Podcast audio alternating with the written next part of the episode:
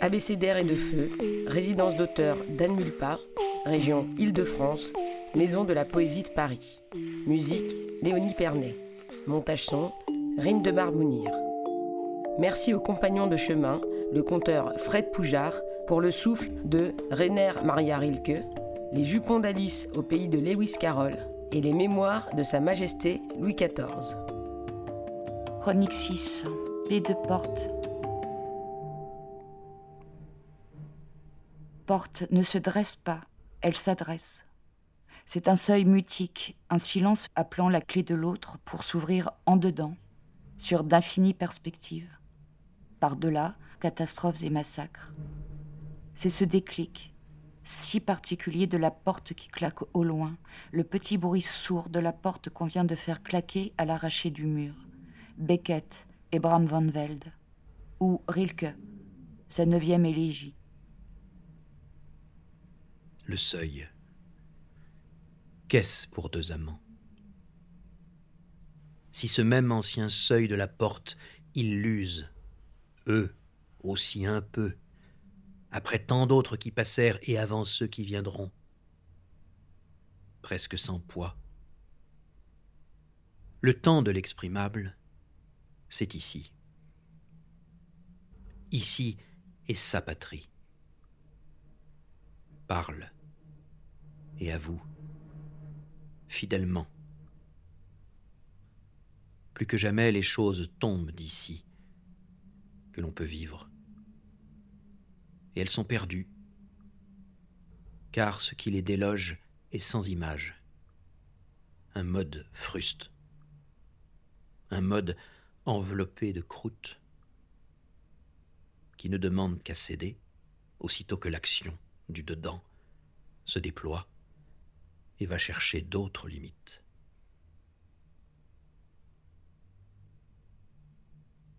Poète est à la porte, comme elle fut à la rue quand la mère cloîtrée dans sa folie l'enferma pour toujours dehors. Qu'est-ce qu'une porte? Un dedans sans logis, un magma sous-scellé entre les deux versants de l'innommable. L'oiseau pris au goudron, la souris dans la colle, le cri de Munch, l'œil du petit chat dans le vôtre juste avant de mourir, une motte de terre jetée d'une main de copiste s'effritant sur les panneaux de chêne, vernis, cloutés les tons, le cercueil du défunt. Un crachat de ciel que déglutit le cœur, un rodco dans la brume. Un rodco dans ce brune, rouge, suicide et noir, sa chapelle qui soupire. Qu'est-ce qu'une porte? Un fantôme qui croit en vous. Le désir clé faisant du rêve sa réalité, quand l'être réenvisage ce qui le barricade. Une porte est une porte est une porte est une porte est une porte. Enfant moi, poète, femme qu'elle est, un seul et même heurtoir. Des mains qui s'obstinent à pénétrer la page, s'égratignent au battant de mémoire. La porte a contracté la lèpre, les paumes qui l'étreignent voient fleurir des lèvres, paix de porte baigne dans le sang d'un poète. Imagerie Jean Cocteau, musique Georges Auric, s'il vous plaît. Porte-parole, porte comme un visage. Dès lors s'entrebâille le temps d'une ritournelle. Ritournelle d'enfant moi, je fais le tour de la maison, je ferme les volets, je ferme la porte, j'éteins les lumières et je tourne à clé. On tire sur les lobes des oreilles avant de choper le bout du nez entre ses doigts. L'enfant rit au seuil de l'autre aimé qui s'incline vers lui. On l'ouvre, l'enfant. On le ferme à volonté. Et l'enfant rit. Mécanisme intérieur, bobinette, chevillette, c'est bien avant d'avoir vu le loup, tout ça. Poète n'aime pas du tout, du tout l'idée qu'on ouvre le ventre du loup, qu'on en sorte la grand-mère, et tout ça. Qu'elle reste au bide, la vioque, attaqué par la bile, rongé par les humeurs, au bûcher, le bûcheron, qui donc lui a demandé de ramener sa hache et de trancher ainsi le cours de l'histoire, sa pulsion? Loup reste au bois, il n'est pas le sujet. Dans la maison d'enfants, ce poète fait ses comptes. Elle inventorie. Fracture le temps, l'espace. Rez-de-chaussée. Couloir de l'entrée, trois directions possibles une fois qu'on dépasse tout de suite à gauche la porte des toilettes. La vidange est prévue dès l'entrée-sortie, c'est pas mal. À droite, donc, la porte de cuisine. En face, une porte double à petits carreaux de verre blanc et des voilages amidonnés, ainsi qu'une autre porte, simple cette fois, légèrement de côté, toutes trois, ouvrent sur un grand salon salle à manger, donnant lui-même sur deux portes doubles et doubles vitrées plus robustes, dont le regard de grosses mouches quadrille le jardin, l'échappée. À gauche, sous une ampoule souvent vexée, on passe la salle de bain, parenthèse, trauma du bidet où l'on devait inspecter, décrasser le minou. Et l'on arrive au fond, à la chambre conjugale dont le store roulant ne se relève plus, condamnant ainsi la pièce à enterrer ses secrets dans une épaisse obscurité. Enfin, jouxtant la grotte des origines, une dernière porte, celle d'une chambre qui pourrait s'appeler tournante, tant on ne sait plus qui a couché dedans et quand, et avec qui. Au sous-sol, des escaliers en hêtre, conçus par l'un des frères, mènent à trois portes aussi celle d'une deuxième cuisine, buanderie, celle de la cave de la mère, atelier du père, et puis celle de la grande pioule du dit grand frère bricoleur, haut lieu du sous-sol, soufflant un parfum d'herbes inconnues qui transformait l'enfant moins en éléphanteau dont la tête, lourde et grisée, balançait doucement sous le grand portrait d'un Christ au béret que le frangin surnommait le Tchi. Enfin, à l'étage, que l'on rejoint par de riches marches en orme, soigneusement taillées par des compagnons du devoir, un grenier divisé en quatre pièces qui ne seront jamais aménagées et habitées, l'avenir ayant fait ses valises et quitté la demeure brutalement. Alors, au total, 16 portes, plus la porte d'entrée, plus le portillon, 16 plus 2 égale 18, si on rajoute le clapet à droite de l'écran de Sainte Télé qui lui aussi ferme à clé, on passe à 19. Le compte est bon, 19 portes au royaume, 19 portes toutes bouclées. La mère, dame de cœur tyrannique, détient toutes les clés en un trousseau rattaché à sa ceinture d'âpreté. Nota bene. En anatomie, trousseau est un petit faisceau de fibres ou de vaisseaux. Est-ce alors étonnant que dans ses délires, la mère rêve qu'on la détrousse? Combien de fois, combien de temps il dut bouillir son sang de pauvre pucelle, muselé en ses veines, grattant et hurlant en silence dans l'enceinte close du charnel? Fille de peu, de rien, ne pouvant faire valoir aucun droit puisqu'étant sans foyer, sans héritage et légitimité. Combien de nuits la consumèrent, séquestrant son désir, étouffant ses aspirations de jeune fille dans l'humiliation et la violence des convenances mortifères. Elle, la mère, se libère en s'attachant à d'autres vies. Elle s'affranchit en enfantant, par cinq fois s'assure d'être régente, par cinq fois se divise et étend le royaume de sa mort. Et c'est là qu'elle invente, pour chaque porte de son domaine, des impôts lourds à payer. L'entrée principale étant bien sûr celle de l'amour. Elle dresse des murs où il n'y en avait pas, établit moult barrières et remanie l'octroi à l'envie, taxe les sentiments et l'accès à son cœur comme les rois d'hier, les souverains d'aujourd'hui, imposèrent et ponctionnent honteusement le moindre droit élémentaire. La mère détruit à qui elle a donné de sa vie pour ne pas mourir. Même le 25 décembre, pas de répit. La fête est un piège mordant les doigts, il faut bien profiter des joujoux par milliers le soir même parce que, dès le lendemain, la mère les mettra sous clé. L'enfant moi, la petite dernière, développe d'autres stratégies. Le Père Noël se fait médium. On oublie les chaussons, la cheminée, à cinq ans. On passe pro chez Spirit. On fait naître de l'apparition en fixant la lumière qui s'exfiltre par l'huisserie. Très tôt, on tutoie l'ectoplasme. Les étoiles, franchement, sont trop fixes et lointaines impassible témoin. Les étoiles sont comme la mer, d'une lumière morte bien en amont de soi. P de porte. La liberté n'est pas entre les murs, elle est entre les portes. Une liberté de cellules, cellules à l'intérieur desquelles le mouvement s'apprend par déplacements invisibles. Cellula, chambre de moine, l'unité biologique structurelle et fonctionnelle fondamentale de tous les êtres vivants connus, la plus petite unité vivante capable de se reproduire de façon autonome. Cellule d'imaginaire, ces spectres passe-murailles. L'enfant moi qu'elle est toujours se fantomatise. La porte ne cède pas? Fuck off. Les objets s'animent. Ils ont une bouche, une âme. Les murs lézardent leurs oreilles. Enfance pousse cloison, repousse mur que l'adolescence voudra pendre maintes fois à la clenche. Porte close. Pulsion dans les dents, les hanches, les genoux. Entre les portes, la taille change, les jambes s'étirent, la poitrine gonfle, le bassin devient barque en périphérie du sang qui maintenant se répand. L'enfant moi a grandi malgré elle. L'ado laissante, L-A-I-2-S-A-N-T-E, dégonde, dévergonde le silence. Et la porte dégorge. P de porte, pas de côté. Alice in Wonderland. Alice liquide par le trou de la serrure dans la version Disney. Alice de mar en rive, dérive ferme du récit. Hélas, soit que les serrures fussent trop larges, soit que la clé fût trop petite. Aucune porte ne voulut s'ouvrir. Néanmoins, la deuxième fois qu'Alice fit le tour de la pièce, elle découvrit un rideau bas qu'elle n'avait pas encore remarqué. Derrière ce rideau se trouvait une petite porte haute de quarante centimètres environ. Elle essaya d'introduire la petite clé d'or dans la serrure, et elle fut ravie de constater qu'elle s'y adaptait parfaitement. Alice ouvrit la porte et vit qu'elle donnait sur un petit couloir, guère plus grand qu'un trou à rats. S'étant agenouillée, elle aperçut au bout du couloir le jardin le plus adorable qu'on puisse imaginer. Comme elle désirait sortir de cette pièce sombre pour aller se promener au milieu des parterres de fleurs aux couleurs éclatantes et des fraîches fontaines. Mais elle ne pourrait même pas passer sa tête par l'entrée.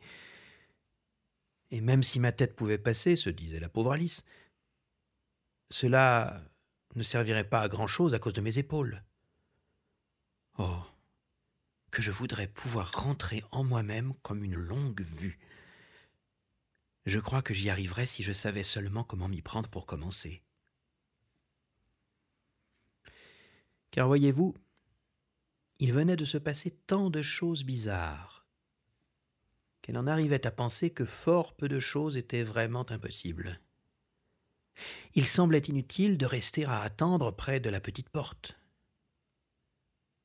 C'est pourquoi Alice revint vers la table, en espérant presque y trouver une autre clé, ou, du moins, un livre contenant une recette pour faire rentrer les gens en eux-mêmes comme des longues vues.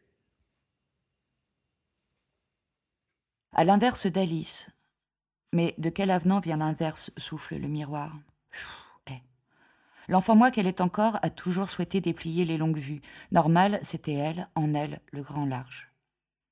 Gorgé du passage, poème du dire, il faut bien être quand on n'y est pas, n'est-ce pas? Poète prend la porte et s'engendre.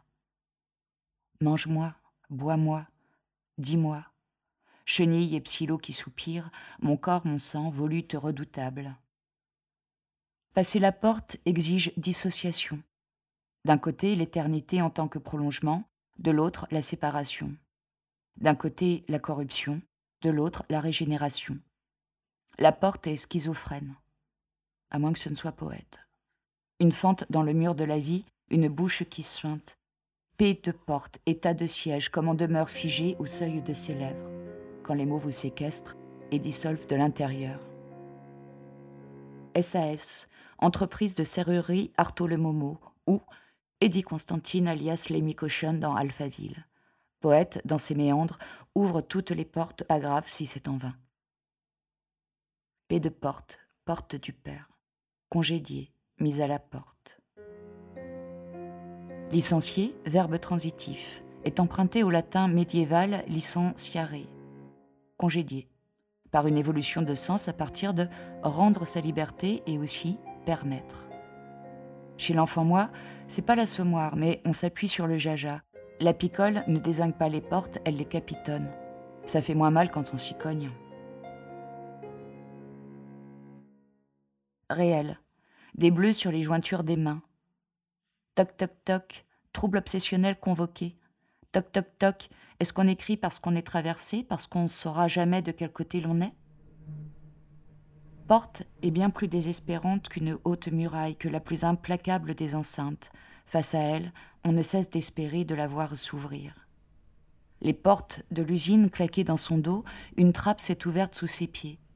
Le père n'en finit pas de chuter en lui-même dans ce puits de liberté infinie qu'on lui a offert en le congédiant. Alors, de porte à porte, du lundi au vendredi, le père s'éveille à la maison, toujours à l'heure de l'homme qui travaille. Il tient son poste de sentinelle improductive jusqu'à midi. Passé le JT de 13 heures avec l'irréprochable Yves Mourouzi, il se liquéfie avec et chez le voisin d'en face, un vieux garçon qui n'est jamais revenu de la guerre d'Algérie, mais qui, lui aussi, se reconfigure devant Sainte Télé. Le litron cathodique réconcilie l'œil et l'esprit, la télé parle pour deux, le tout reconstitue un foyer pour celui qui a perdu les clés du sien. Le père est à la porte, le père est à la rue. Poète s'agenouille et scrute l'hérédité par le trou de la serrure. Nota bene, dans le dico, hérédité colle au cul d'hérésie. Pas grave, c'est samedi. Maman a ouvert le clapet de Sainte-Télé, papa a de nouveau le droit d'occuper son fauteuil, on est tous réunis devant Champs-Élysées. Sainte Télé brille de mille feux, et dans le vide du quotidien, ça fait du bien de se consoler en avalant de la vedette. Michel Drucker, l'ami des stars, fait le lien. Il est le fils, le frère, l'oncle que l'on aimerait avoir. Il est simple, abordable. Le sourire, le brushing impeccable. C'est l'homme du canapé qu'on a acheté chez Simons ou au magasin moderne. Champs-Élysées donc. Michel Thor pour la mère, Nana Mouskouri pour le père, Alain Barrière, Jean Ferrat pour les deux. Coluche pour la Smala et Thriller, Boys Don't Cry pour l'enfant moi qu'elle est toujours. Michel, si tu m'entends, toi qui n'as pas d'autre souhait que mourir en bonne santé et avec un bon andimat, comprends que tes Champs-Élysées, on veuille aujourd'hui les brûler. Quel autre possible que le feu pour éteindre le feu? Quelle autre issue que la colère, la haine? Poète, dans son présent Covid, se signe elle-même des autorisations de sortie. Ça la change du lycée où elle devait faire signer des attestations de présence dont elle avait séché. Avertissement, interdiction, mise à l'amende des corps, de l'âme, dans les deux cas, c'est insupportable. P de porte. Elle, alors là va savoir qui parle, Charles, elle aurait bien voulu vous faire rêver aux portes de Carthage. Vous esquissez les portes bleues d'Istar, vous rapportez l'œil ouvert d'Horus et le verrou de Seth. Vous racontez ses découvertes, à savoir quand la porte quitte le château et prend la place de lui, et nous clôt. Histoire d'étiquette et de place, de petites et grandes entrées dans la chambre des rois. Bienséance, étiquette, l'histoire des portes, une histoire de savoir-vivre. Pour preuve, les mémoires de Louis XIV, un fragment pioché dans la riche éthologie de la porte de Pascal Diblé.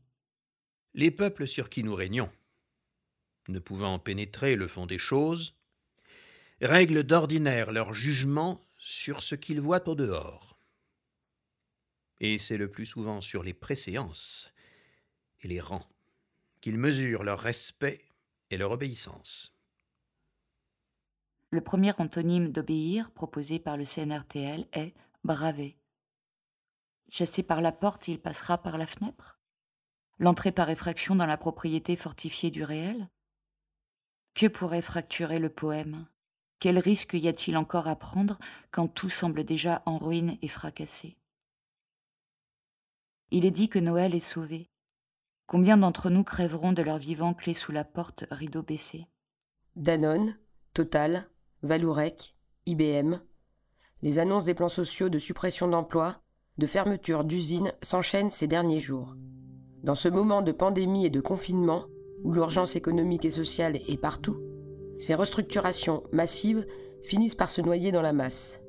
Selon notre carte des plans sociaux, à la date du 29 novembre, 71 427 emplois sont condamnés et menacés. Mediapart, 30 novembre 2020. Une lettre, un mot, un livre des morts. Au pas de porte du présent, pas de billet, pas de carte de visite, Poète ignore qui ou quoi viendra la visiter. Porte se clôt sur elle-même, tandis que Narcisse s'écartèle dans son reflet hanté, et qu'infiniment fleurissent et se perdent les fleurs.